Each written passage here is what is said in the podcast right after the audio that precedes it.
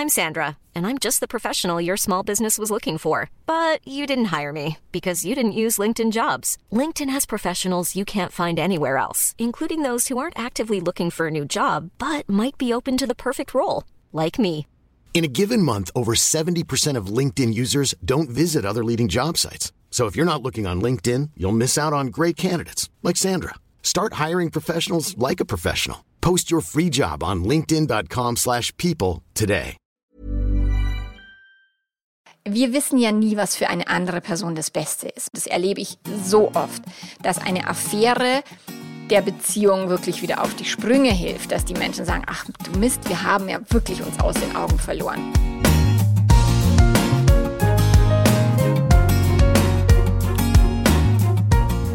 Klagen, lachen, klüger werden. Herzlich willkommen zu meinem Podcast Frauenstimmen. Frauenstimmen, das sind alle 14 Tage sonntags ermutigende Gespräche mit mutigen Frauen über das Loslassen und das Aufbrechen, das Verlieren, das Suchen und das Finden. Ich bin Eliko von Kürti und ich spreche heute mit Melanie Mittermeier. Sie ist Affärenmanagerin und Paarberaterin. Das ist eine ziemlich ungewöhnliche Berufsbezeichnung, die sie gleich noch näher erklären wird. Wir sprechen über Treue und über Untreue und über den Selbstwert, der immer gleich bleibt, egal ob man betrogen wurde oder nicht. Wir sprechen über glückliche Beziehungen, die es nicht gibt, und über die Kunst, ein altes Pferd zu reiten. Ich wünsche euch viel Vergnügen und viele Erkenntnisse über die Liebe und das, was wir dafür halten.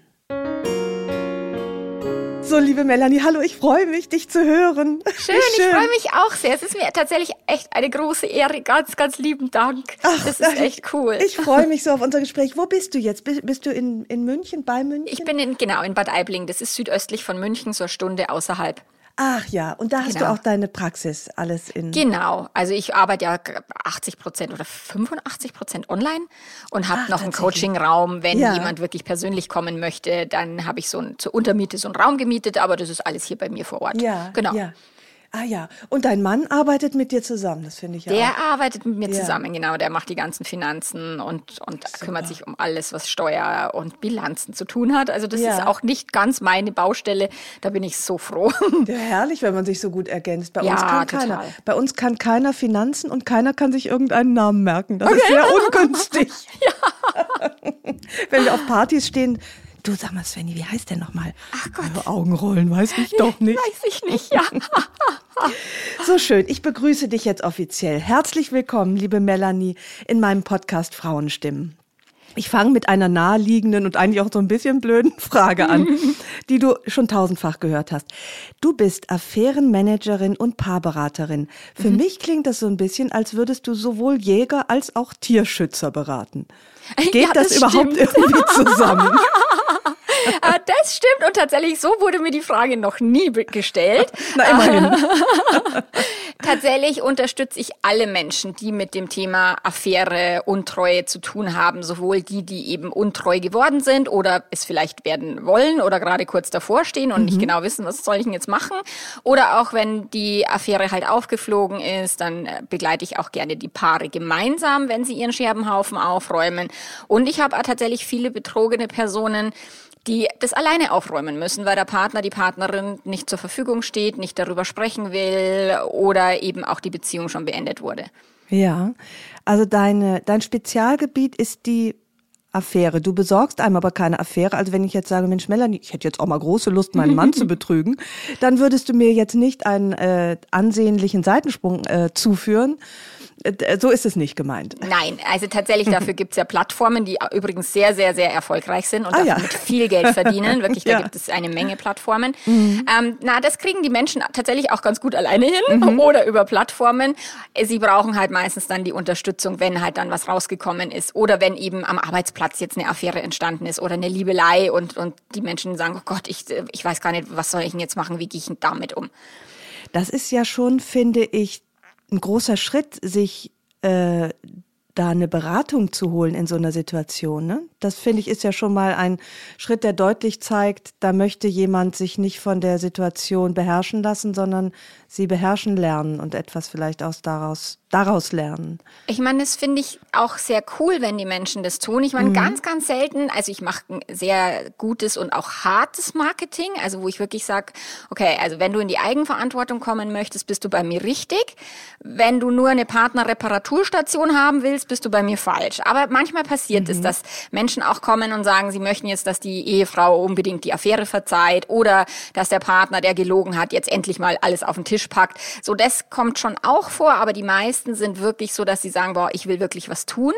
Die also Moment, also das ist der falsche Ansatz, würdest du sagen? Dass, Absolut. Weil man dann also, was vom anderen erwartet. Genau. Oder? Mhm. Und das, also auch wenn jetzt beide im Coaching sind oder in der Paarberatung, kann ich ja nicht dafür sorgen, dass die andere Person jetzt die totale Wahrheit sagt. Wir, also wir, mhm. ich habe noch keine Foltermethoden jetzt angewendet bislang mhm. ah, ja. und habe es auch nicht vor. Und auch die wissen wir ja dann nicht, ob sie erfolgreich sind und ob die Menschen dann wirklich die Wahrheit sagen. Also von ja. dem her, das können wir ja nicht sicherstellen. Was ich aber sicherstellen kann, ist, dass die Menschen anfangen, neu darüber zu denken, eine andere Perspektive an, anzuwenden und sich vielleicht auch als Paar nochmal ganz neu zu begegnen um eben dort nicht so, ah, du bist ein Arsch oder eine, eine, eine dumme Kuh oder sowas, äh, dass nicht quasi die, die Person als Persönlichkeit in Frage gestellt wird, sondern nur mal erstmal dieses Verhalten und warum war das so und wie ist es dazu gekommen. So, das macht ja. so viel mehr Sinn und da helfe ich eben den Menschen dann dort mal auf eine andere Weise hinzugucken. Das ist auch, tut denen auch gut, wenn sie auf Google beispielsweise meine Artikel finden oder im Podcast äh, hören und sagen, oh, das hat mir schon so geholfen, oh, jetzt möchte ich ein bisschen ein Stück äh, mehr noch dran arbeiten. Warum? Was ist so anders an deinem Ansatz? Was ist so, was kann so erleichternd sein in dieser ja äh, sehr unangenehmen und oft schmerzvollen Situation? Ich meine, die, die klassische Stimme, die wir gesellschaftlich hören, ist, oh, da ist jemand fremdgegangen, das ist ein ganz schlechter Mensch, äh, ihn oder sie musst du rausschmeißen, du kannst, diese Beziehung ist vorbei, Vertrauen ist für immer zerstört und es geht auch nie anders. Und wenn Menschen aber dann sagen, oh Gott, wir haben Kinder zusammen, wir lieben uns, wir möchten die Beziehung eigentlich gar nicht beenden, oh Gott, oder ich möchte gar kein schlechter Mensch sein als fremdgehende Person, und lesen dann eben auch mal Verständnisvolles, also im Sinne von, ah, okay, du bist ein ganz mhm. normaler Mensch, du hast ein ganz normales menschliches Gehirn, das, solche Dinge passieren, auch wenn die Gesellschaft sagt, es darf nicht passieren, aber trotzdem kommt es vor, weil wir Menschen sind. Und wenn die dann sich selbst erkennen, e-, egal an welcher Position sie stehen, auch die dritt, dritte Person, also die Geliebte oder der Geliebte, wenn die dann sagen, oh, ich bin kein schlechter Mensch, oh, das tut mir erstmal gut zu hören. Ich denke auch, dass es auch gut äh, tut zu hören, dass es Alternativen zur Trennung gibt. Oh ja. Also ich weiß, ich habe äh, ja natürlich im Laufe meines Lebens einige betrogene Freundinnen äh, hier äh, kreischend und lamentierend mhm. äh, auf meiner Bettkante dann gehabt.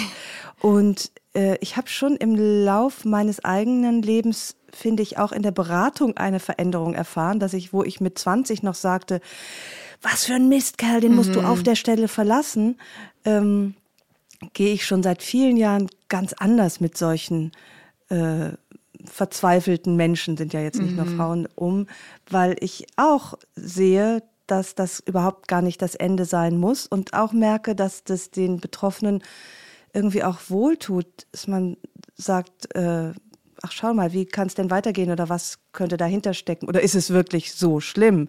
Genau.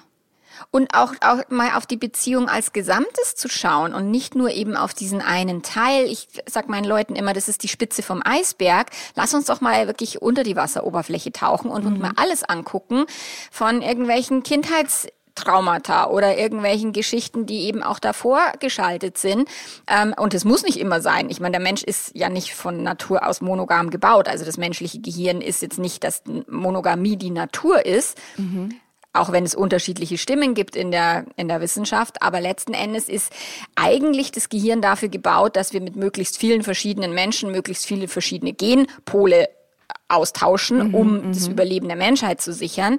Und in der Steinzeit war das auch sehr sinnvoll. Und heutzutage hat halt die Kultur dort den größeren Anteil und, und die Biologie wird immer hinten runtergeschmissen. Ja. Und auch das so verstehen zu lernen, dass das nichts Ungewöhnliches ist, dass das Gehirn sich plötzlich trotz einer sogar glücklichen Beziehung in jemand anders verlieben kann. Ja, Gehirne können das.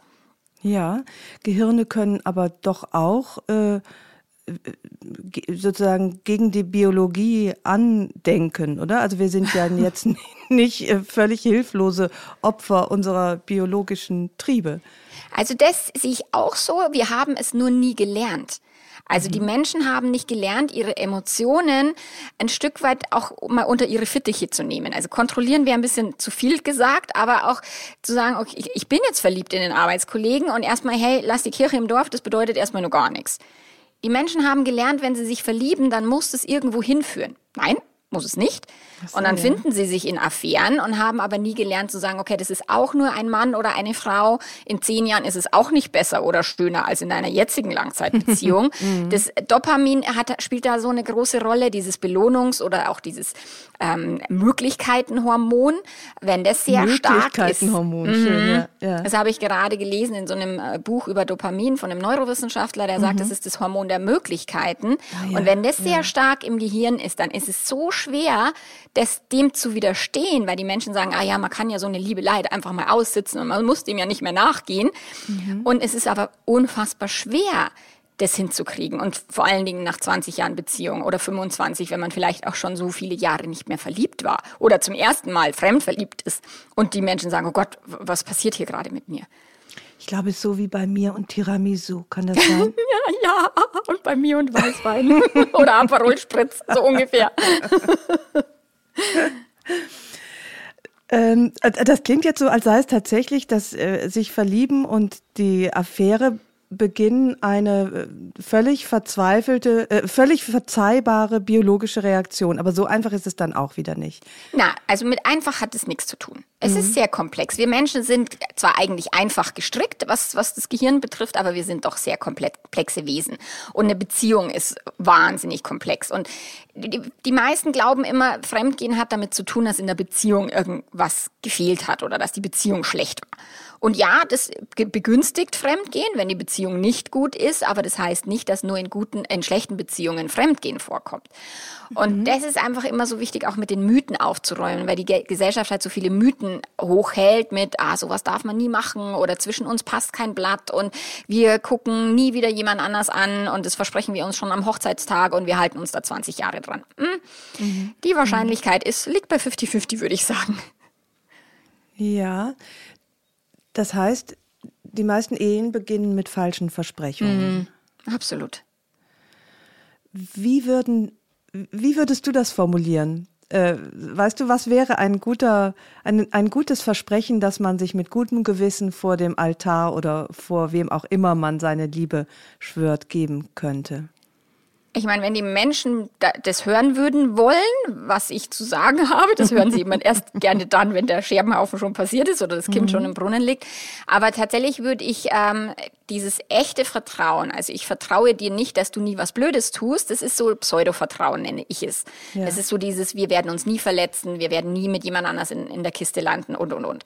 Das ist Pseudo-Vertrauen. Und das echte Vertrauen würde bedeuten, ich vertraue dir, dass du ein Mensch bist. Ich vertraue dir, dass du nach deinen Möglichkeiten das Beste gibst. Ich vertraue dir, dass ich dir wichtig bin und wenn es nicht mehr so ist, dann werden wir es schon irgendwie herausfinden oder du sagst es mir im Idealfall, aber manchmal ja auch nicht.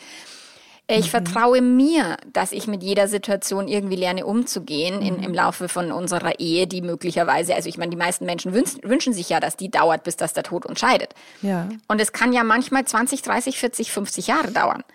Und dort werden Veränderungen stattfinden, dort werden äh, Schicksalsschläge vielleicht des Weges kommen, dort werden Menschen Erfahrungen machen, PartnerInnen krank werden oder eben sich fremd verlieben oder, oder, oder. Und wenn ich das Selbstvertrauen damit reinbringe, dass ich sage, egal was passiert, wir hocken uns halt hin und reden drüber und vielleicht, also viele sagen, ja, man muss vorher drüber reden, das schaffen die meisten nicht. Mhm. Aber dieses, zumindest reden wir dann hinterher drüber, das wäre halt sehr cool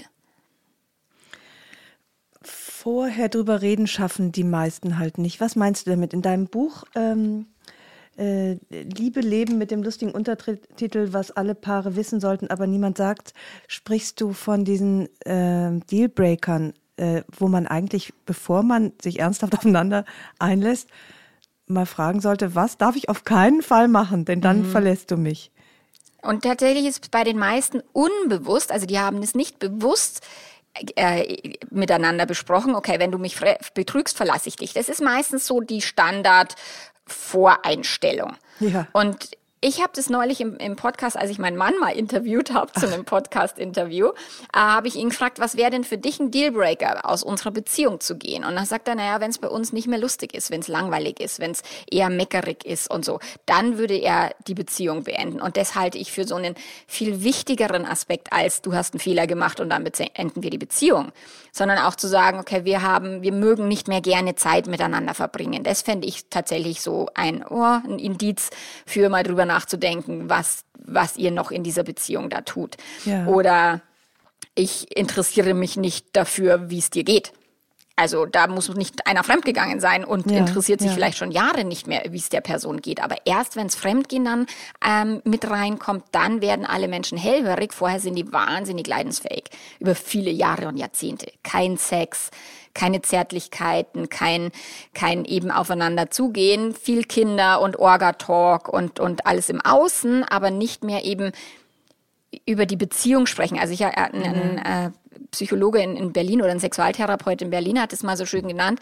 Ähm, der Anfang vom Ende ist, wenn Paare aufhören, miteinander übereinander zu sprechen. Ah, ja. Und das fand ja. ich sehr, sehr einen guten Satz.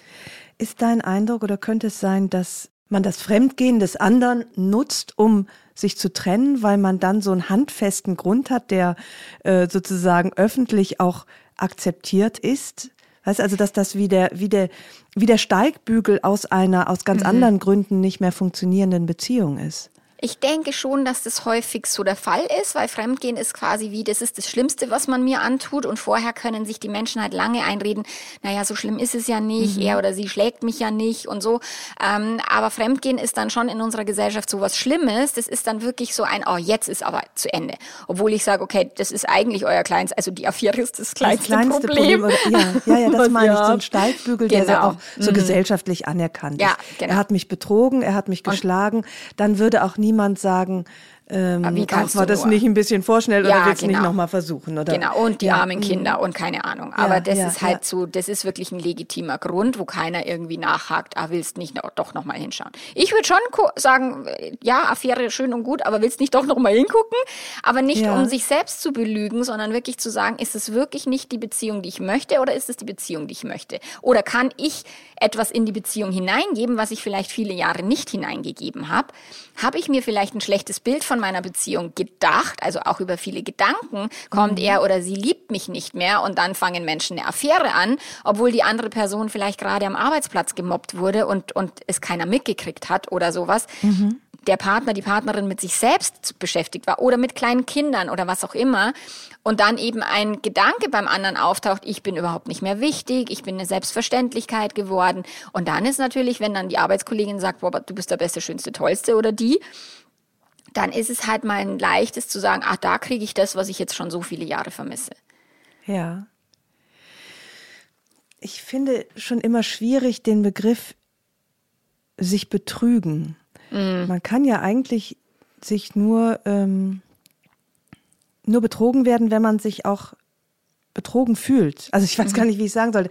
Ich stelle mir vor, ähm, wenn ich, ich will eben das Wort gar nicht sagen, wenn ich was gibt es denn für ein schönes anderes Wort, wo nicht das äh, Betrügen, weil wenn mein Partner fremd gehen würde, ich glaube, ich würde mich gar nicht unbedingt betrogen fühlen, weil ich mich nicht für lebensfüllend, ich wollte jetzt sagen abendfüllend, für abendfüllend halte ich mich schon, aber nicht unbedingt für lebensfüllend in allen Bereichen. Also ganz ich finde, genau. es gehört ganz schön viel Chutzpe und fast schon eine Form von Größenwahn dazu, mhm. zu verlangen, zu lebenslange Treue zu verlangen. Ja. Oder bin ich da irgendwie gerade auf dem falschen? Ja, also ich, ich finde es ja cool, wenn Menschen auch sowas sich mal trauen auszusprechen, weil das ist ja eher, dass jemand da über die Rübe bekommt, wenn man sowas sagt. Ja, ähm, ich hoffe jetzt auch nicht zu viel Be Empörung von meinen Zuhör geschätzten Zuhörerinnen zu bekommen, aber ich habe immer das Gefühl, man macht sich das Leben leichter und es ist überhaupt nicht meine Expertise, ehrlich gesagt, wenn man sich auch in diesem Bereich vielleicht nicht allzu ja nicht allzu wichtig nimmt. Das, mhm. Aber es ist also natürlich ich, trotzdem sicherlich ein großer Schmerz. Der Schmerz ist groß, aber eben weil das Narrativ so ist. Ja. Es hat mit dir mhm. zu tun, du bist nicht genug, ja. da ist, ja. stimmt irgendwas nicht, dein Partner, deine mhm. Partnerin ist ein schlechter Mensch. Deswegen tut es so weh. Nicht, weil die Person Sex hatte mit einer anderen Person. Ich sage immer, hattet ihr vor eurer Beziehung auch schon Sex mit anderen Leuten und war das genauso schlimm? Und meistens so, nö. okay, dann ist es nicht der Sex, sondern der Zeitpunkt. Also das ist wirklich die, die ja. das ist dieses Narrativ oder diese Geschichten, die sich die Menschen in ihrem Kopf erzählen, warum das so schlimm sein muss. Und es hängt dann, wenn ich so wahnsinnig viel eben mich in der Beziehung mit der Beziehung identifiziere, so ich bin eine tolle Frau, weil mein Mann ist mir treu. Ja, äh, ja, das hat das eine hat mit dem anderen nichts zu tun. Oder ich bin stimmt, nicht genug, weil er ist mir fremdgegangen oder sie. Auch das hat nichts miteinander zu tun. Und ich sage den Leuten immer, also das klingt so komisch, aber nimm das nicht persönlich. Also er oder sie ist nicht gegen dich fremdgegangen, sondern für sich selbst. Für ein Gefühl, was die Person haben wollte oder das Dopamin, was sie nicht unterdrücken konnte oder, oder, oder. Für irgendwas sich selbst vielleicht im Selbstwert zu erhöhen. Ich meine, mhm. Menschen sind ja nicht perfekt entwickelte, super kommunikative Wesen, sondern meistens haben die ja irgendwelche Schmerzverletzungen aus alten Beziehungen, aus der Kindheit. Schleppt ja fast jeder mit uns rum. Mhm. Und die machen dann Dinge, die unreflektiert sind, ihre eigenen Gefühle eben nicht klar äh, steuern zu können oder auch mal sich einen Zeitversatz zu geben, bevor sie handeln aufgrund von eben Emotionen, ob jetzt negativer oder positiver Emotionen. Und dann sagen Leute, ja, der ist fremdgegangen oder sie, das ist total egoistisch. Und da sage ich, okay, und wie egoistisch ist es zu sagen, der darf aber nur mich toll finden. Also und äh, der oder die Person gehört mir sozusagen. Das ist ja das, was da oft dahinter steckt. Ja, ja, und Egoismus ist es in beiden Fällen weil wir halt auch egoistische Menschen sind, weil wir ja was haben wollen in Beziehungen. Und wenn es eben ist, ein, mein Selbstwert muss jetzt hier erhöht werden oder ich möchte mich nie wieder einsam fühlen oder ich möchte mich nie wieder unsexy fühlen oder Verlassensängste haben, dann ist Fremdgehen natürlich halt sehr, sehr, sehr bitter. Ich finde das so interessant. Ich habe gerade äh, nebenbei in deinem Buch geblättert und war mir jetzt nicht mehr, ich habe es nicht mehr gefunden, aber zum Thema Selbstwert, äh, hast du das da mit dem 100, äh, mit dem 50-Euro-Schein? Mhm, mit dem 100-Euro-Schein, ja, genau. Weil du eben nämlich sagtest, äh, ich bin auch keine tollere Frau, weil mein Mann nicht mich nicht betrügt mhm. und dass wir den unseren Selbstwert abhängig machen von äußeren Ereignissen oder Nicht-Ereignissen. Mhm. Kannst du das noch? Das fand ich so eindrücklich, dass mit diesem Geldschein einmal ähm, noch mal diese Geschichte erzählen, mhm. weil ich mir eigentlich noch nie so eindrücklich das Wort Selbstwert erklärt worden ist, der nämlich feststeht. Genau, also der Selbstwert, wir, also jeder Mensch von uns hat einen Wert von 100 Prozent. Also es ist ja kein Mensch weniger wert oder mehr mhm. wert, nur weil er mehr verdient oder weniger verdient oder schlanker ist oder wie auch immer. So, also wenn wir davon ausgehen, dass wir alle Menschen einen Wert haben von 100 Prozent, so wie der 100-Euro-Schein einen Wert hat von 100 Euro, so, und jetzt ist der 100-Euro-Schein, der, der, man verliert den vielleicht aus der Tasche und er landet irgendwo im Straßengraben, dann fährt ein Auto drüber, dann kommt der Hund, der pieselt drauf und dann ähm, wird er vielleicht nochmal zerknüdelt durch irgendwas, durch die Kehrmaschine vom mhm. Straßensäuberungsdienst und so weiter. Und irgendjemand findet diesen 100-Euro-Schein. Der ist total dreckig und zerknüllt und stinkt und würde diesen Euroschein bei der Bank abgeben. Die ist zwar vielleicht nicht so begeistert, aber was würde der Mensch als Gegenwert dafür bekommen? 100 Euro.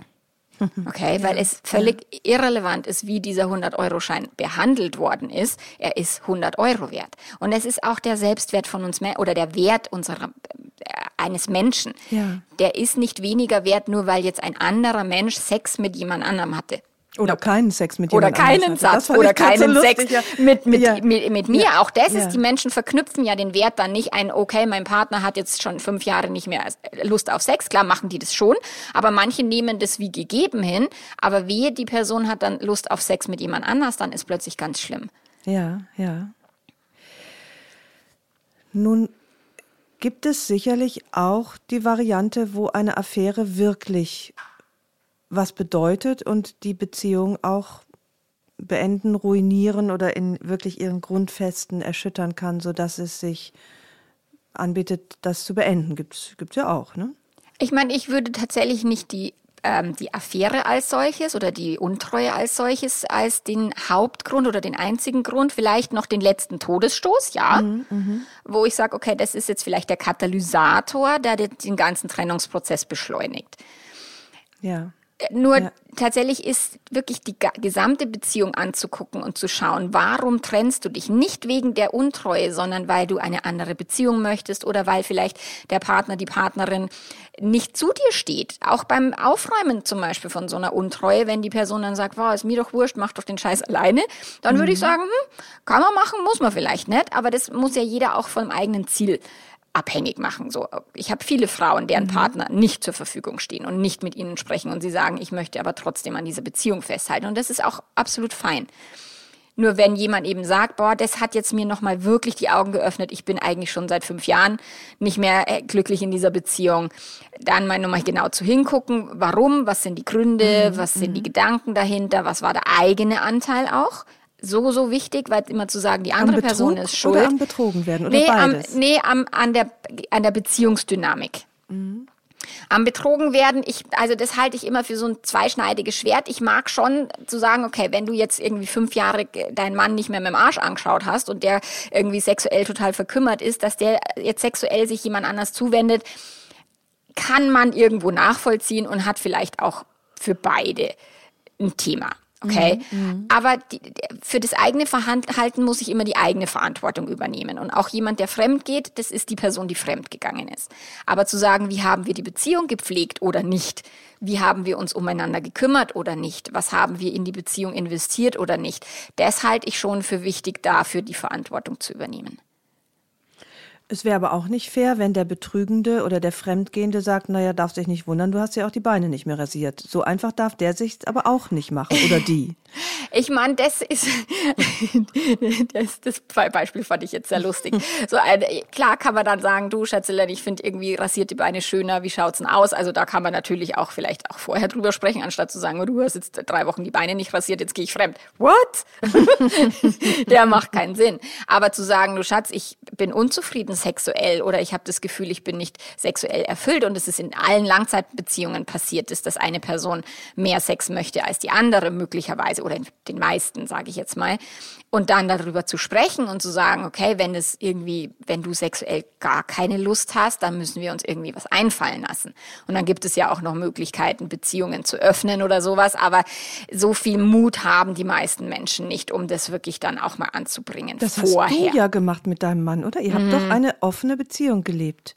Genau, also ich habe mich fremd verliebt und ich fand es dann so, wow, was passiert hier gerade und, und habe mich da wahnsinnig reflektiert. Also ich, ich war ausgebildet in einem Paarberatungsinstitut und ich wusste nichts über Fremdliebe. Das fand ich, what? Was ist denn jetzt los?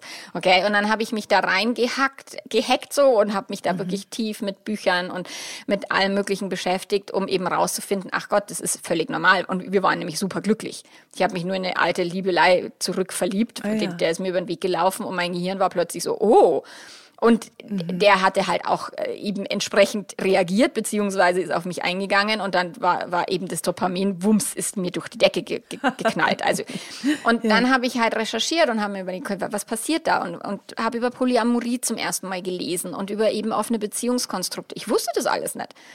Und dann habe ich mit meinem Mann gesprochen, ob es ihm auch manchmal so geht, dass er irgendwie Lust auf andere Frauen hat und wie er das wahrnimmt und so. Und darüber haben wir dann viele Gespräche geführt und dann auch mal eine ganze Weile eine offene Beziehung gelebt die uns dann irgendwann ein bisschen anstrengend war, wo wir gesagt haben, ach, vielleicht machen wir es wieder ein bisschen weniger offen. Inwiefern anstrengend? Also zum einen haben wir schon ein sehr volles Leben. Das ist schon anstrengend, wenn da neue Menschen mit hinzukommen. Rein organisatorisch jetzt. Also organisatorisch, dann ist es anstrengend natürlich auch zu erleben, wenn eine, einer von uns sich fremd verliebt und dann da, da also gefühlsmäßig ist es anstrengend, weil man mhm. muss sich ja da wirklich auch viel mit sich auseinandersetzen, mit den eigenen Verlustängsten und so weiter. Dann auch eben, wie mutig ist man, wie viel erzählt man, wie viel nett, fliegt doch irgendwie was auf, wo wir uns angelogen haben und so. Also das war einfach, es war war insgesamt war es halt eine anstrengende Zeit und auch so wie ja, also ich war immer so ein bisschen getrieben, oh, ich muss jetzt jemanden kennenlernen, wenn mein Mann irgendwie jemand hatte oder umgekehrt und so. Das war ein bisschen anstrengend. Genau. Und aktuell haben wir ein monogamisches Konzept, wo wir sagen, wir, wir sind wir zwei. Das macht für uns einfach viel Sinn und es tut uns gut. Nur wenn irgendwas passieren sollte außerhalb, dann ist es für uns kein Dealbreaker. Äh, und das heißt, die Beziehung ist nicht mehr offen, sie ist aber so halb geschlossen. Und wenn dir das jetzt wieder passieren würde, dass du dich verliebst, würdest du das thematisieren oder, oder eben dann nicht mehr? Also das kommt drauf an. Wenn es jetzt eine Relevanz hat, wenn es nur so eine Schwärmerei ist, dann, ich meine, mein Mann wird's merken, weil wenn ich verliebt bin, dann habe ich immer 27 mal mehr Lust auf Sex. Deswegen, äh, das hat er beim ersten Mal nicht gemerkt, beziehungsweise er wusste Oder nicht, auf sich um was bezogen. es geht. Er Fälschlicherweise gesagt, persönlich genommen. äh, Nehme ich jetzt schon gerne. Also der hat dann später gesagt, als ich es ihm erzählt habe, hat er gesagt, ah, wenn das beim Fremdverlieben immer so ist, dann macht es ruhig öfter. also wir können da auch schön und, und locker und, und humorvoll kommunizieren. Ja. Das ist das Schöne bei uns. Ähm, und ich kann aber auch tatsächlich ja, etwas für mich behalten. Wir müssen es nicht kommunizieren. Bei uns ist es nicht so ein, du musst mir alles sagen, sondern es ist auch völlig in Ordnung, dass wir eine Privatsphäre haben und dass wir auch mal Dinge mit uns selber ausmachen. Und wenn es wichtig ist, dann wird es schon irgendwie rauskommen oder, oder wenn es nicht wichtig ist, dann ver versendet sich es auch vielleicht. Also deswegen müssen wir nicht immer alles thematisieren, aber wir sind schon in einem intensiven Kontakt grundsätzlich. Wo bleibst du, wo bleibt er, ihr mit euren Verlustängsten? Treue, Untreue hat ja immer auch was zu tun mit, der findet eine neue, der verlässt mich. Das ist ja, die weitergedachte Untreue ist ja das Alleinebleiben. Also tatsächlich ist es schon so, dass wir da beide keinen Bock drauf haben, dass wir das blöd finden würden. Ähm, und dass wir da auch eine gewisse Also Ende der Verlustangst, genau, dass wir auch eine gewisse Verlustangst haben. Aber ich hatte die auch früher schon viel stärker. Mein Mann ist ein Bergsteiger und ein Sp- Extremsportler. Also der macht schon Sachen, die sind, die würden jetzt normale Menschen nicht überleben. und da musste ich schon früh, als wir auch kleine Kinder hatten, hatte ich immer Angst, wenn der irgendwie auf Bergtour war, oh Gott, hoffentlich kommt er wieder nach Hause. Also ich hatte schon auch immer Verlustangst. Mein kleiner Bruder ist gestorben mit 18 an einem Unfall, deswegen ist der Tod halt auch schon immer Teil meines Lebens gewesen und ich habe auch in jungen Jahren viele Schulfreunde auf der Landstraße verloren und beerdigt so. ja. Deswegen habe ich mich schon viel mit dem Tod beschäftigt. Deswegen ist für mich eigentlich viel schlimmer, er würde sterben. Also das finde ich schlimmer. Ähm, wo manche Menschen sagen, oh, mir wäre lieber, er, wäre gestorben, als er mich betrogen hätte. Auch das habe ich schon gehört von, von äh, Kunden. Deswegen die Verlustangst. Ich denke, wann immer wir Menschen haben, die wir lieben, unsere Kinder, oh, ich meine, wenn wir werden älter, unsere Eltern werden, also mein Schwiegerpapa ist bereits gestorben, was so das ist, wir müssen uns ja damit auseinandersetzen, dass wir Menschen verlieren. Und über Untreue ist immer so ein, oh, das darf nicht passieren, aber das ist eben auch, natürlich kann es passieren, dass mein Mann eine Frau kennenlernt, die findet er tausendmal cooler als mich. Und ich meine, wer bin ich zu sagen, du darfst dann nicht mit der leben, auch wenn ich es total scheiße finden würde. Aber er, er ist doch für sich auf diesem Planeten und muss ja für sich glücklich sein. Und wenn ihm das lieber ist als ich, ja, um Gottes Willen, ich werde ihn jetzt nicht zu Hause festketten. Aber ist die Erlaubnis zur Untreue nicht quasi eine Einladung äh, zum Risiko? Also so ein bisschen wie ähm, russisch Roulette, weißt? Also dass man, äh, du könntest deinem Mann ja auch sagen, weißt du, diese gefähr mach die gefährlichsten Touren nicht, weil ich will dich behalten. Das erwar ich, ich möchte, du als Familienvater bringst dich jetzt nicht mehr in allzu große Gefahr. Ist, tut man das nicht, indem man die Untreue in seine Beziehung lässt, auch? Also zum einen ist es so, dass, dass wir grundsätzlich mehr wirklich aufs Vertrauen setzen, also sowohl bei sportlichen Aktionen. Mein Mann liebt es halt, der mag halt irgendwie krasse Bergtouren machen oder auch mal schnell Rennrad fahren. Und ihm zu sagen, das darfst du jetzt nicht mehr tun, erstens wird es nicht funktionieren. Das würde nicht funktionieren. Und zweitens ist es auch so, es würde ihm ja nicht helfen, sein Leben so zu leben, wie er es leben möchte wenn ich sage, du darfst das und das nicht tun. So, wenn wir jetzt auf die Untreue gehen, habe ich tatsächlich den umgekehrten Effekt festgestellt, weil die meisten Menschen, die haben sich noch nie mit fremd verliebt oder, oh Gott, irgendwie in der Tiefe auseinandergesetzt. Sie merken es nicht, sie können es nicht kommunizieren, sie können nicht damit umgehen und dass sie dann viel eher die ähm, tatsächlich die Schlussfolgerung ziehen, oh, ich bin jetzt fremdverliebt, jetzt muss ich mich trennen, als die, die sagen, wir haben ein offenes Konzept und natürlich kannst du dich fremd verlieben, aber das bedeutet erstmal nur gar nichts. ja. Also tatsächlich ist eher die offene, das sagen auch viele, dass die offenen Beziehungen viel risikoreicher sind. Ich habe den umgekehrten, ähm, die, die umgekehrte Erfahrung gemacht, dass es eben nicht einzubeziehen in die Partnerschaft. Also das heißt nicht, dass jeder eine offene Beziehung leben muss, Ja. aber das, darüber wirklich bewusst zu werden, dass da draußen tolle Menschen rumlaufen und dass mein Partner sich natürlich in eine andere Person verlieben kann und, und Bock haben kann, mit der zu leben, egal, egal ob wir jetzt eine offene Beziehung führen oder eine monogame. ist interessant, auch der Fremdgehende oder die Fremdgehende ähm, hängt das Ganze vielleicht zu hoch, ohne es zu wollen. Ne? Weil mhm. das eben sagt, dass man denkt, oh Gott, ich bin fremdgegangen, das ist was ganz Schlimmes, jetzt ist ja meine Beziehung zu Ende. Auch auf der Seite kann ja viel zu viel Emotion stattfinden, weil eben man denkt, äh, die Untreue sei ein sicheres Indiz für mhm. eine zu beendende Beziehung. Ja, genau. Also dieses Überzubewerten mhm. einer Liebelei oder einer Fremdliebe ja, oder einer Affäre Seiten, ne? auf ja. beiden mhm. Seiten ist tatsächlich ein großes Thema. Ja. Deswegen versuche ich ja mit der Aufklärung zu sagen, hey, ihr Lieben, alles erstmal halb so wild. Das ist menschliches Gehirn, das verliebt sich nun mal. Und ja, Menschen haben ihr Dopamin meistens nicht so im Griff, dass sie da auch wirklich die Finger von lassen. So, das bedeutet erstmal gar nichts. Aber ihr könnt das lernen. Ihr könnt lernen, euch besser zu reflektieren, mhm. euch neu mhm. kennenzulernen. Nicht nur als Paar, sondern auch jeder sich selbst. Ja. Als wir die offene Beziehung, also als ich den Vorschlag gemacht habe einer offenen Beziehung, dachte ich, ach super, super Idee, offene Beziehung, mega, super lustig. Und als mein Mann sich dann fremdverliebt hat, dachte ich, ach du Scheiße, finde ich nicht so lustig. Das war mir nicht bewusst. Ich habe das nicht über mich. Ich wusste zwar, dass ich eifersüchtig sein kann aus einer früheren Beziehung, aber ich kannte das nicht von meinem Mann. Mhm. Und es ist erstmal auch wichtig zu wissen, wie geht's mir denn da emotional, egal in welcher Situation. Fremdverliebt ging es mir super. Aber als mein Mann fremd verliebt war, fand ich es nicht mehr so super. Und das ist auch erstmal nur zu, gut zu wissen und erstmal zu sagen, ach, interessant. Man möchte doch eigentlich, dass es dem anderen gut geht. Sollte man dann deinem Mann nicht sagen, ach, lass es doch, weil das tut deiner Frau weh? Nee, ist zu schlicht gedacht wahrscheinlich. Ne? Ja, also das hm. tatsächlich woher wissen wir denn, was eben für die Person, also für die andere Person das Beste ist? Es ist ja auch ich als Coach weiß ja nicht, was für meine Kunden das Beste ist.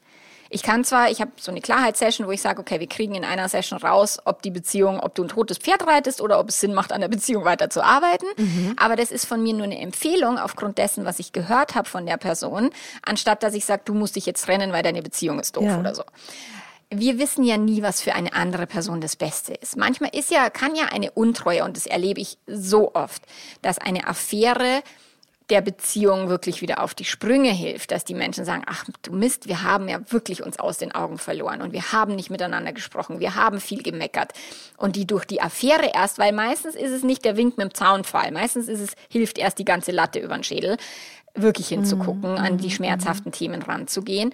Und auch das kann tatsächlich ein sehr belebender Faktor für eine Beziehung sein, für eine Langzeitbeziehung, zu sagen, ach du liebe Güte, was haben wir hier die ganzen letzten Jahre gemacht? Ja, also ja. ob das jetzt besser ist oder schlechter, wissen wir nicht. Schmerz ist ja auch nicht immer nur was Schlechtes. Es, in unserer mhm. Gesellschaft mhm. ist so Gott, niemand darf jemand anderen verletzen. Wenn wir Beziehungen führen, haben, können wir gar nicht anders, als dass wir das tun. Es ist nicht möglich, niemanden zu verletzen. Es geht nicht. Ja. Äh, du sprachst eben von dem berühmten toten Pferd. Mhm. Da werde ich immer hellhörig, weil ich finde, dass unsere Lieben, unsere langen Lieben sind alle keine jungen Fohlen mehr. Ich würde sagen, ich reite ein altes Pferd. Ja. Und dieses Pferd wird auch immer älter. Mhm. Ähm, ich finde das gar nicht so leicht, äh, also zwischen wann weiß man, dass das Pferd wirklich tot ist und wann ist es einfach eine die Gebrechlichkeit, das Altwerden einer Beziehung, die man ebenso wohlwollend begleiten sollte wie die ersten Jahre des jungen Füllens auf der ja. Weide. Also bei mir ist, also für mich ist ganz wichtig zu sagen, eine Langzeitbeziehung muss nicht durch die Decke knallen die ganze Zeit. Also das ist ja auch wieder diese utopische Vorstellung, wir sind jetzt für immer im siebten Himmel und sind immer total verliebt und wollen immer die Kissen zerwühlen, spontan. Äh, nein, nicht mehr nach 10 und nicht mehr nach 20 Jahren, sondern da macht es Sinn, für Sex vielleicht auch mal einen Termin zu setzen und zu sagen, mhm. ach, wie schaut's aus, wie oft wollen wir das machen und so. Also ich halte sehr viel davon, das alte Pferd so zu behandeln, wie man ein altes Pferd zu behandeln hat mhm. und nicht wie einen jungen Gaul. Ja. Also das und auch nicht die Erwartungshaltung. So, du musst jetzt ein mhm. Springpferd sein, das über alle Hürden hüpft. Äh, nein, ganz, ganz wichtig. Wenn das Pferd tot ist, das ist immer so eben mein Bild. Das gab es ja früher in der in der Startup-Szene, glaube ich, da kam das her, dieses, wenn du ein totes Pferd reitest, dann macht es keinen Sinn, auch noch mit der Peitsche drauf zu hauen. Das mag ich eben sehr. Ich erkenne halt eine Beziehung, die wahrscheinlich sich nicht mehr wiederbeleben lässt, wenn die Menschen gedanklich schon sehr weit weg sind. Also ein, boah, ich kann mir überhaupt nicht mehr vorstellen, jemals mit ihm nochmal Sex zu haben. dann kann eine WG bestehen bleiben oder eine Lebenspartnerschaft, aber es wird wahrscheinlich keine Sexualpartnerschaft mehr. Mhm. Oder wenn die Person sagt, boah, wenn ich mir vorstelle, ich muss jetzt zwei Wochen mit meinem Partner in Urlaub fahren, oh, ich kotze im Quadrat, Puh, dann denke ich mir, was ist da vorgefallen und wie sind die Gedanken über diese Person und lassen die sich nochmal verändern. Und wenn sie sich nicht mehr verändern lassen, weil da schon so viel Negativität und auch so viel, boah, eigentlich, wenn ich die Kinder nicht hätte, wäre ich schon längst weg. Also das ist für mich immer so ein Indiz, dass das Pferd recht tot ist und auch wahrscheinlich nicht mehr, also nicht mehr wiederbelebt werden kann. Mhm. Und dafür muss es nicht galoppieren, um Gottes Willen. Es darf nur irgendwie, beide Menschen dürfen fein sein mit dem, was sie da tun. Da versuche ich die Menschen halt hinzubegleiten. Und wenn ich sage, okay, ihr habt mhm. keinen Sex, ihr dürft halt erstmal damit das, euch die Wahrheit erzählen oder kein, eine Person hat keine Lust mehr auf Sex, so was machen wir denn jetzt? Und da sagen auch viele, ja, da muss man sich trennen. Nein, muss man nicht. Man kann auch die Beziehung öffnen oder den Sex auslagern ja, oder, ja. oder, oder. Es gibt viele Möglichkeiten. Und da gucke ich halt immer auch da wieder differenziert hin, was ist da noch an auch Zugewandtheit, äh, Wohlgefallen und so. Also auch, dass man will, dass es dem anderen gut geht, weil das ist tatsächlich ein Indiz von, ich möchte dich nicht verletzen, tust zwar trotzdem, weil es hier zwei verschiedene Bedürfnisse kollidieren, aber es geht nicht darum, dass ich dich wirklich verletzen wollte. Und manchen Menschen ist es wurscht. Also tatsächlich ist das Gegenteil von Liebe ja eher äh, egal, also völlige Gleichgültigkeit und nicht Hass. Und wenn Gleichgültigkeit in einer Beziehung stattfindet oder eben so eine Selbstverständlichkeit, der oder die verlässt mich eh nie, ich kann eh machen, was ich will, hm, dann ja, würde ich immer sagen, ja. puh, einfach mal genauer schauen. Ja, wird gerne mal als Toleranz auch verkleidet, mhm. die Ignoranz. Ja, genau. Mhm. Also Ignoranz oder auch so, so eine Resignation finde ich immer doof. Aber auch da ist wieder der Anspruch, dass Beziehung immer was sehr Emotionales und voller Liebe sein muss. Und auch das ist viel zu hoch gegriffen. Ja. Ich habe äh, gestern, als ich am Abendbrotstisch berichtete von dem Podcast, den ich heute mit dir aufnehmen werde, äh, fiel eben das Wort offene Beziehung. Mhm. Und mein Mann fragte meinen 16-jährigen Sohn, weißt du, was das ist, eine offene Beziehung?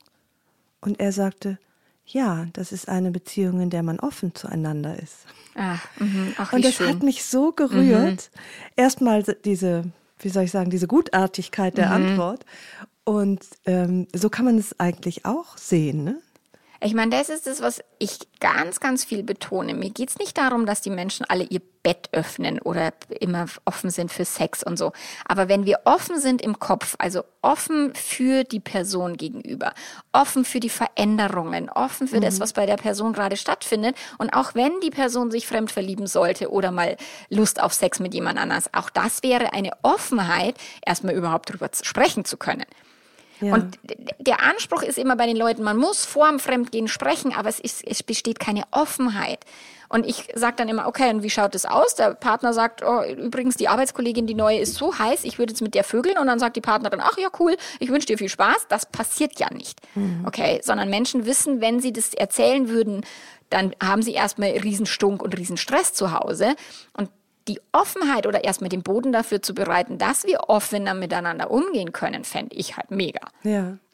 Trotzdem sagst du auch, 70 Prozent Ehrlichkeit ist genug und es ist auch mhm. mal ein Segen, die Klappe zu halten. Mhm. Ähm, wie unterscheidet man zwischen ja, Offenheit und wohltuender und auch wohlwollender ähm, Zurückhaltung, was Wahrheiten angeht? Das tatsächlich kann das immer nur jede Person für sich selbst entscheiden. Also das ist immer so schwer, weil alle Menschen sagen, ja, mir ist Ehrlichkeit wichtig, also muss es der anderen Person genauso wichtig sein. Oder also ich mir bin ist Ehrlichkeit zum Beispiel überhaupt nicht wichtig. Mhm. Das wäre ja noch schöner, ja, wenn mein genau. Mann morgens, äh, wenn er mich anschaut, sagt, boah, siehst du, heute du siehst aber heute echt ganz schrecklich aus. Also danke, da, da genau. kann ich äh, auf eine wohlwollende Lüge oder ein gnädiges drüber hinwegsehen. Ja. Also deswegen äh, so uneingeschränkte Ehrlichkeit ist, also ist ich, ja auch ich, eine Illusion und auch nicht wünschenswert. gern den Film von dem Tim, ähm, Jim Curry, Jim Curry, na wie hieß Carrey, der damals? Jim, Jim Carrey, Carrey, genau, ja. da gab es ja diese, diesen, der Dummschwätzer, glaube ich, hieß das, ja, wo dem ja. so ein Ziegelstein auf den Kopf geflogen ist und er musste da, also konnte dann nur noch die Wahrheit sagen Ach, und ihm ist sein ganzes soziales Leben um die Ohren geflogen. Also tatsächlich ist die totale hundertprozentige Wahrheit oder viele, es gibt so Coaches, die sagen, ah, du musst radikal ehrlich sein ja, ist schon ein anspruchsvolles Leben und auch anspruchsvoll für alle Menschen im Umfeld. Also das ist mhm. schon krass. Ähm, das hat für mich auch sehr viel mit Egoismus zu tun und gar nicht mehr mit Einfühlsamkeit und Feinfühligkeit, sondern auch wirklich zu sagen, ich darf so ein bisschen die Balance finden. Ja. Nur ist halt, jeder Mensch hat halt auch Ehrlichkeit zum Beispiel in der Kindheit anders erlebt. Es gab Menschen, die waren ehrlich in der Kindheit, haben ordentlich auf die Rübe bekommen. Oder auch unser ganzes Schulsystem ist nicht auf Ehrlichkeit ausgerichtet, sondern wenn der Hund die Hausaufgaben gefressen hat, ist alles cool. Aber wehe, wenn man gesagt hat, ich war im Schwimmbad und hat keinen Bock. Mhm. Dann mhm. hat man Ärger bekommen ja. vom Lehrer, weil dieses äh, Lustprinzip durfte man halt nicht leben, sondern es muss dann irgendwie eine Lüge her. Und deswegen ist es immer wichtig, bei der Ehrlichkeit so zu differenzieren. Deswegen sage ich eben 70 Prozent Ehrlichkeit Ehrlichkeit wäre in vielen Beziehungen schon mega cool, was viele Menschen gar nicht mal ehrlich zu sich selber sind. Und dann auch wirklich abzustimmen oder abzuwägen, wie viel Ehrlichkeit macht jetzt überhaupt Sinn oder tut uns beiden wirklich gut und wie viel Ehrlichkeit ist vielleicht auch gar nicht so, so mega. Das finde ich einen ganz schönen Drahtseilakt, oder? Mhm. Ja, ist es. Also das ist, und ich sehe halt tatsächlich auch Langzeitbeziehungen als einen ganz schönen Drahtseilakt. Mm, mm. Und ich vergleiche das auch gern mit einer guten Karriere oder mit einem Managerposten oder keine Ahnung, wo ich sage, okay, dafür haben sich die Menschen echt fortgebildet oder eine Selbstständigkeit oder du bist Bestseller-Autorin.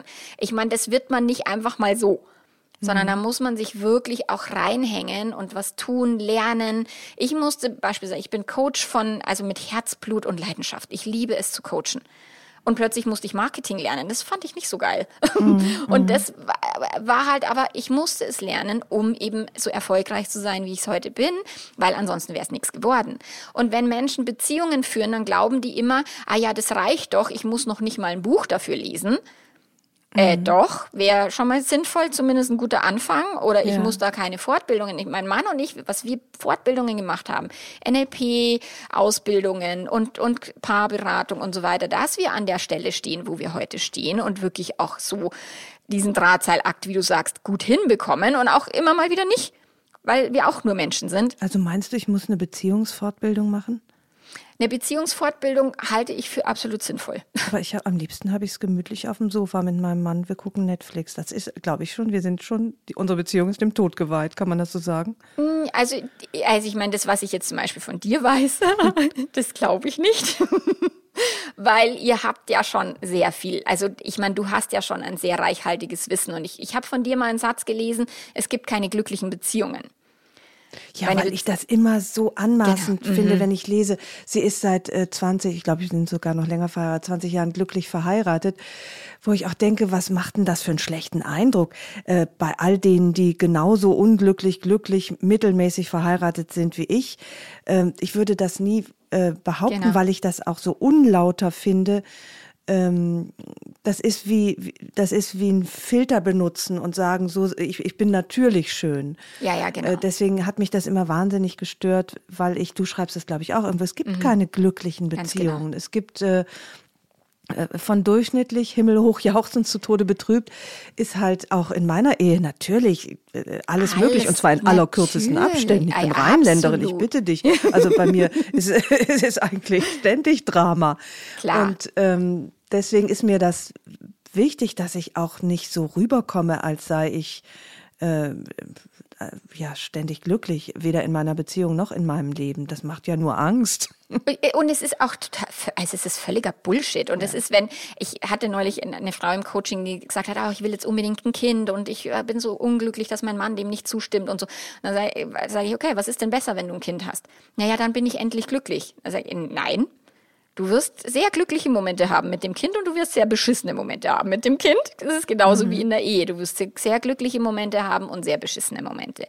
Und deswegen glaube ich, auch wenn ihr jetzt gerne vor Netflix abhängt, ich meine, was wir auch gerne tun, ähm, wir müssen ja nicht permanent also an der ihr seid Beziehung nicht ständig arbeiten. auf Fortbildung. Um Gottes Willen, das ist ein, wir waren jetzt im November auf einem Tantra-Seminar und oh. davor haben wir lange nichts gemacht. Dann waren wir mal in Paarberatung, weil gerade ein Scherbenhaufen war. Ich meine, ich lese natürlich permanent irgendwelche Beziehungsbücher, weil ich das halt mag und weil das einfach meine Fachliteratur ist. Ich liebe das.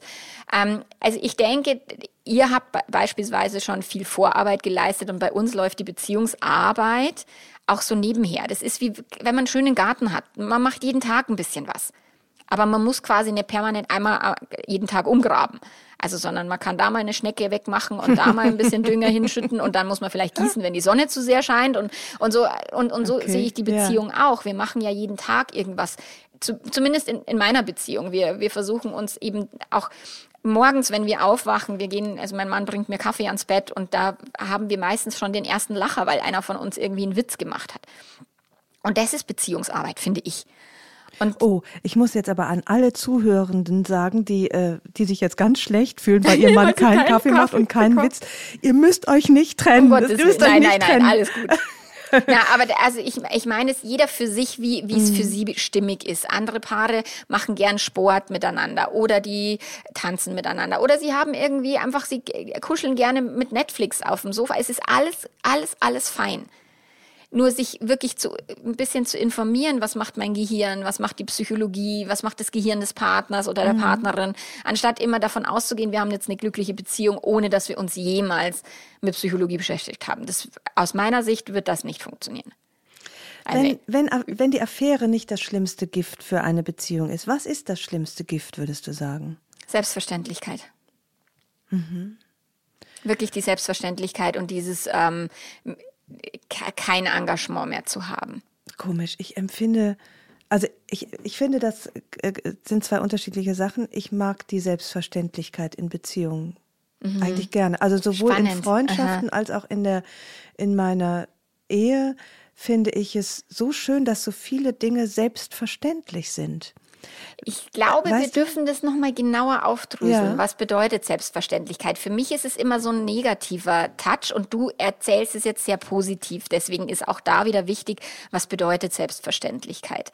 So dieses, es, ich, ich habe schon auch meine Beziehung in einer Selbstverständlichkeit, dass wir uns selbstverständlich gut umeinander bemühen und gut umeinander kümmern und dass wir selbstverständlich da sind füreinander. Also das mhm. ist schon eine Selbstverständlichkeit. Aber die funktioniert auch nicht immer sondern es passieren auch blöde Dinge, logischerweise. Mm, mm, ja, ich ja. meine mit Selbstverständlichkeit, wenn eben ich mir gar keine Mühe mehr gebe für die andere Person.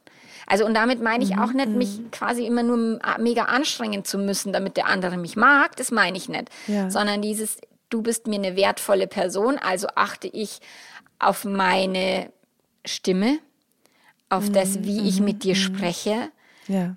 Also dieses, du bist mir wichtig und ich möchte nicht, dass du mir irgendwie abhanden kommst und deswegen behandle ich dich auch wie ein wertvolles etwas, was mir wirklich, viele Menschen behandeln ihre Autos, finde ich total zärtlicher als ihre PartnerInnen. Mhm, und mhm. das, was so da ist, so für mich, der, der, die Wertschätzung ist so für mich so ein großes ja. Thema. Mhm, mh. Und die Selbstverständlichkeit ist für mich das Gegenteil von der Wertschätzung. So, okay. ich muss mich nicht mehr anstrengen, weil du bist sowieso meins und ja. du findest sowieso nie jemand anders und außerdem muss ich jetzt hier gar nichts mehr machen.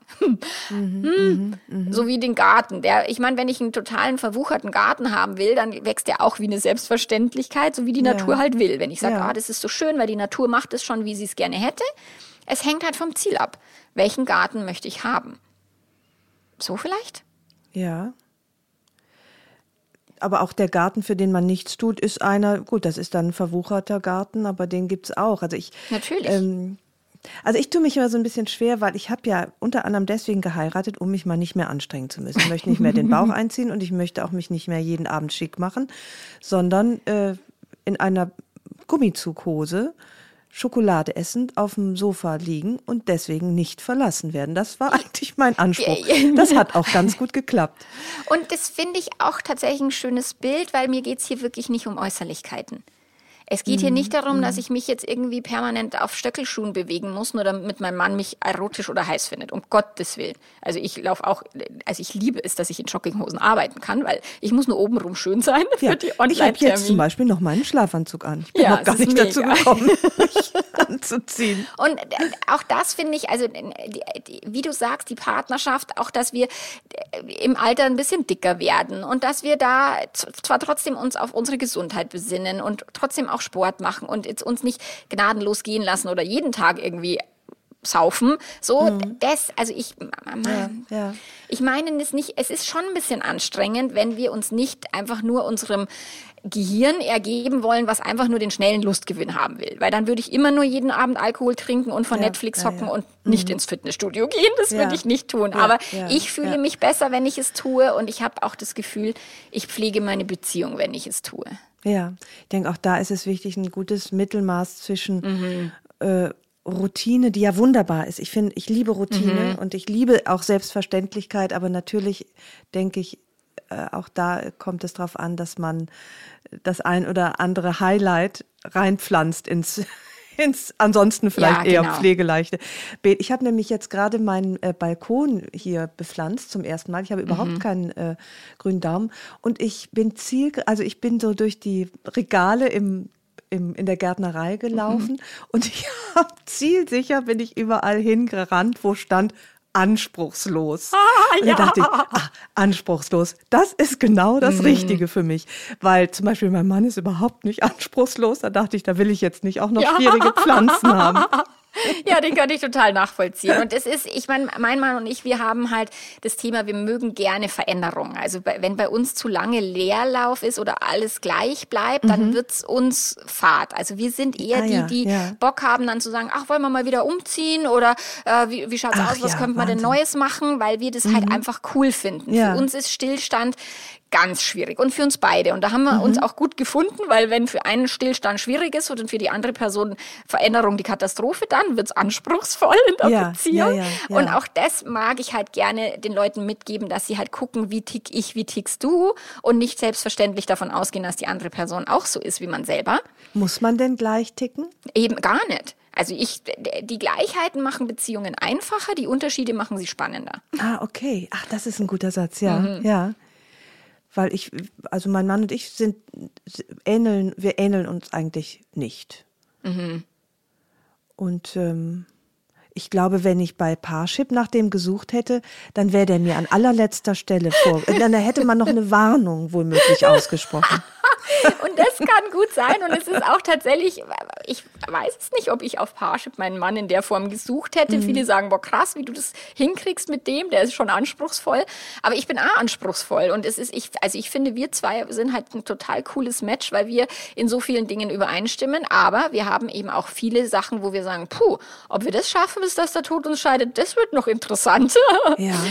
Aber wir können das auch so hinnehmen und auch schauen, okay, wie können wir das Beste machen, auch aus unseren Unterschieden, anstatt zu sagen, ich muss dich jetzt bekämpfen, weil du anders bist als ich. Also das finde ich immer so auch schwierig für Beziehungen, wenn die, wenn jemand sagt, du musst genauso sein wie ich, was das Thema mhm. Ehrlichkeit oder das Thema Sport oder das Thema Sex oder was auch immer betrifft, sondern einfach zu sagen, okay, du bist anders, ich bin anders und wie kriegen wir jetzt da irgendwie alles halbwegs unter einen Hut? Und manche Dinge kriegt man nicht unter einen Hut. Auch das ist völlig okay. Ja.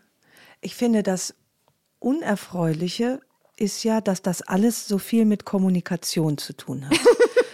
äh, und die ist ja schon mal ein Problem in sich, äh, weil sie ja auch so unterschiedlich gehandhabt wird. Mhm.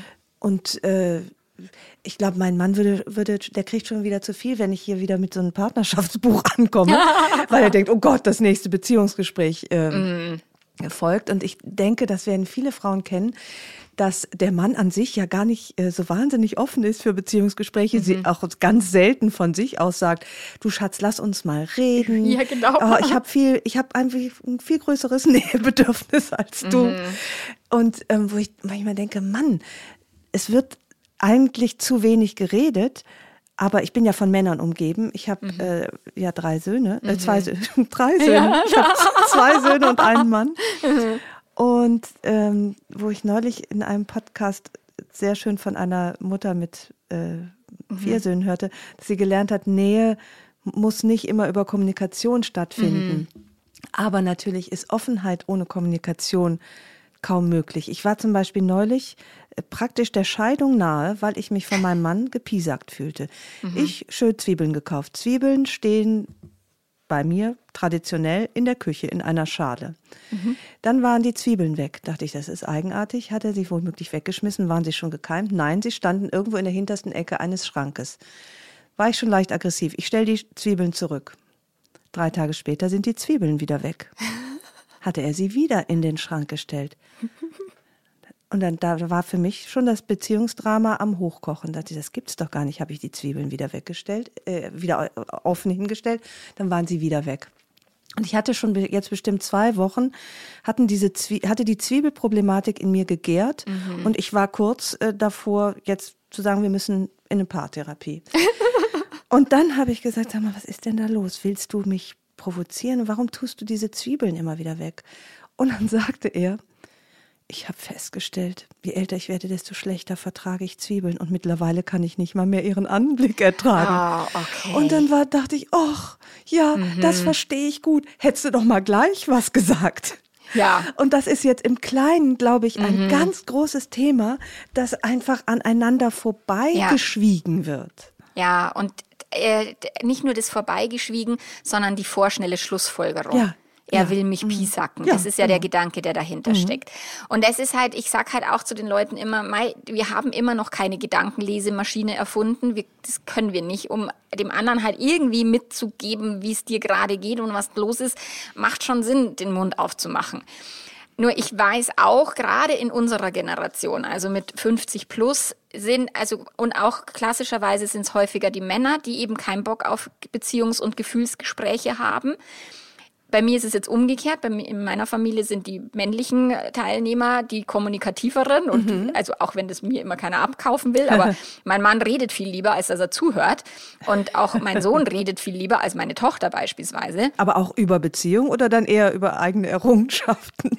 Ja, auch tatsächlich über Gefühle okay, und das, was ja. einen bewegt. Also wir, mhm. also doch, da sind wir schon. Ich meine, mein Mann wollte das früher nicht. Der wollte früher von Psychologie immer nichts wissen und hat immer gesagt, ach du mit deinem Psychokram, mhm. bis wir dann eben diese Sexthema Thematik hatten und wir die, äh, die, das Buch gelesen haben, Die Psychologie sexueller Leidenschaft von dem David Schnark, was echt ein schweres Fachbuch ist, was mein mhm. Mann echt mit mir gelesen hat, weil die Not war groß bei ihm.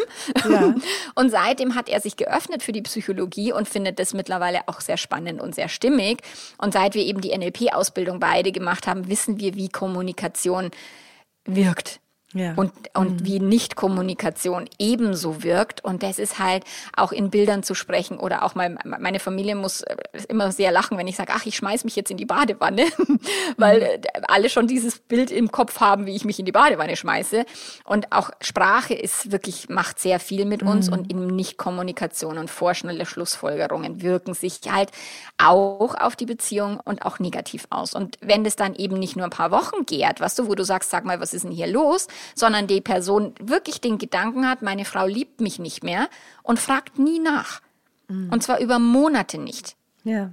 Und dann kommt die Affäre des Weges. Das ist halt so, ja, da wäre vielleicht vorher sprechen eigentlich eine gute Idee, aber ich weiß, viele haben das nicht gelernt, weil wir haben es aus unseren Elternhäusern. Dann ist es oft unangenehm, weil es unangenehme Gespräche sind, anstatt dass es auch mal positive Gefühls- und Beziehungsgespräche. So ein, ach, was wollen wir noch erreichen und wie geht's dir gerade und ähm, was ist gerade cool und was ist gerade nicht so cool. Also auch nicht nur immer sagen, oh, wir müssen reden und dann ist es immer irgendwas Schlimmes, sondern mhm, dass es auch mhm. was Positives sein darf, wenn wir miteinander im Kontakt sind ja, und uns einfach erzählen, ja. was geht gerade in deinem Gehirn so vor und auch offen sind für das, was in dem anderen Gehirn gerade stattfindet. Weil äh, bei mir ist zum Beispiel Banane, Bananen, wenn mir irgendjemand Bananen, reife Bananen irgendwo liegen lässt, das ist für mich echt schwer.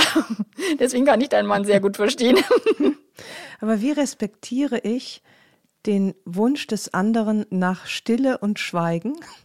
Während es doch aus meiner Sicht zu viel zu sagen gibt. Ich würde tatsächlich hier auch wirklich Termine ausmachen.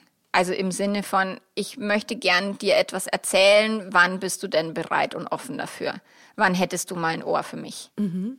Und bei mir war es zum Beispiel so, ich musste lernen, dass ich sehr schnell und sehr klar auf den Punkt kommuniziere und nicht so viel rumschwafel, ja. wie wir Frauen das gerne tun, weil mein Mann da eben auch sehr schnell abschaltet und dem ist es zu doof. Der mag das nicht. Und deswegen habe ich halt auch die Wertschätzung ihm gegenüber, anstatt zu sagen, du musst mir jetzt zuhören, ja. sondern zu sagen, ich lerne besser zu kommunizieren, dass es bei, besser bei dir ankommt. Ähm, mhm. Und respektiere auch das, als beispielsweise, dass er nicht zuhören will. Wir hatten lange das Thema, wo ich gesagt habe, boah, ich höre dir Stunden zu und du mir nie und so. Ah, ich war immer angepisst. Und dann hat er gesagt, aber Schatzel, ich mag heute zuhören nicht so gern. Ach du Scheiße, ja, ich verstehe das. Und er sagt, aber wenn du mir nicht zuhören willst, dann sag halt Bescheid. Dann sage ich, liebe das ja, dir zuzuhören. Ich kann Stunden mag ich Ach das, ja, wenn der redet. ja. Ich liebe das. Und eigentlich ist es für uns perfekt, weil ich rede den ganzen Tag so viel, Mhm. dass ich froh bin, wenn ich am Abend dann nimmer so viel sprechen muss. Und er redet und ich finde es super. Also eigentlich ist es perfekt, aber wir haben auch viele, äh, viele Zeit dafür mit verbracht, dass ich angepisst war, weil ich dachte, er muss mir jetzt zuhören. Ja, er muss zuhören, aber äh, die meisten Frauen haben ja, glaube ich, das Problem, dass er nicht spricht. Zumindest Ja, genau. nicht über das, wo sie denkt, das müsste noch jetzt Das mal müsste angesprochen sagen. werden. Genau. Ja, und da ja. frage ich halt immer, was glaubst du denn, was dann anders ist, wenn er es anspricht? Also da ist ja auch wieder eine Erwartungshaltung dahinter. Mm, ja, und dann stimmt. zu sagen, er muss jetzt über seine Gefühle sprechen, damit er nichts Blödes tut oder nicht Mm, mit der Affäre.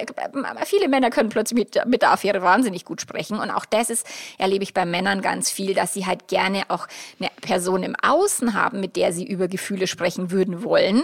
Oder Mhm. Und das oftmals eine weibliche Person ist, weil die Männer untereinander, ich meine, wenn mein Mann von einem Män Männerwochenende heimkommt, ich meine, es sind dann Rennradlfahrer oder Triathleten oder sowas, dann wissen die immer das neueste Material und die neuesten Schwimmzeiten und was auch immer. Ja, aber einer hat sich ach, vielleicht gerade getrennt, das würde Genau, nicht und wie, thematisiert. geht, wie geht's seiner Frau und wie geht's den Kindern und was macht das Liebesleben und so, das thematisieren die interessant, ne? nicht. Mhm. Haben aber trotzdem eine Bombenzeit und fühlen sich einander sehr nah. Das muss Total, man auch ganz genau. respektieren. Und das ist auch völlig in Ordnung. Und wenn dann eben ein Mann sich gut mit einer weiblichen Person a- unterhalten kann, weil für viele Frauen ist es, oh, und er hat mit ihr so viel ausgetauscht und mit ihr so tolle Gespräche geführt, wo ich sage, ja, und manchmal haben die Männer nur diese eine Person, mit der sie das können, die nicht die Ehepartnerin ist. ja, ja, Und die brauchen die auch manchmal. ja. Die, Hm. die haben wir ja im Zweifelsfall auch. Ne? Wir gehen ja auch mit manchen Dingen zu, zur besten Freundin. Natürlich. Oder zu einem auch männlichen Freund, um zu, auch mal ja. zu hören, wie ist denn die männliche Perspektive, tut uns ja auch gut. Ja, und, und entlastet die Beziehung, damit man Ja. nicht immer den armen Partner so voll Ja, quatscht. absolut. Ja. Ach, wir haben aber jetzt herrlich gequatscht, Ja. oder? Gut, dass du kein Mann bist, dann wäre das, wär das, wär das Gespräch ungefähr nach sieben Minuten vorbei gewesen. Ich habe manchmal Kunden so, da ist es so. Oder auch schon eine Kundin gehabt, wo ich mir gedacht habe, okay, halbe Stunde Gespräch vorbei. Das ist jetzt alle interessant. Also ich könnte jetzt auch noch viele Stunden Ja, weiter sprechen, aber ich bedanke mich an dieser Stelle für dieses Sehr gerne. aufschlussreiche, schöne Gespräch, Fand was ich ich auch. auch deswegen so wichtig finde, weil es ähm, ja mit Mythen aufräumt und Mhm. Konventionen äh, in, ins Wanken bringt. Und ich glaube, das tut unheimlich gut, wenn man auf jeder Ebene von Beziehungen denkt, das könnte auch alles ganz anders Ja, sein. genau. Das ist wirklich so ein hilfreicher Gedanke. Es könnte so sein, wie ich denke, muss es aber nicht. Ja. ja. Und äh, das finde ich einen super letzten Satz und danke dir sehr für dieses wunderbare Gespräch. Ich danke dir. Das hat mir auch sehr viel Spaß gemacht.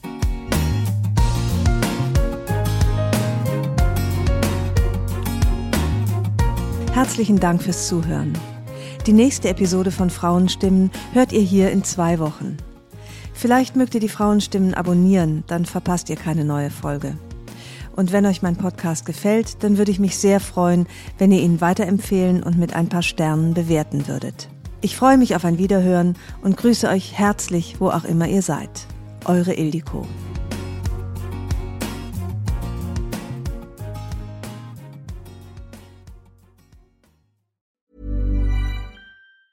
Planning for your next trip?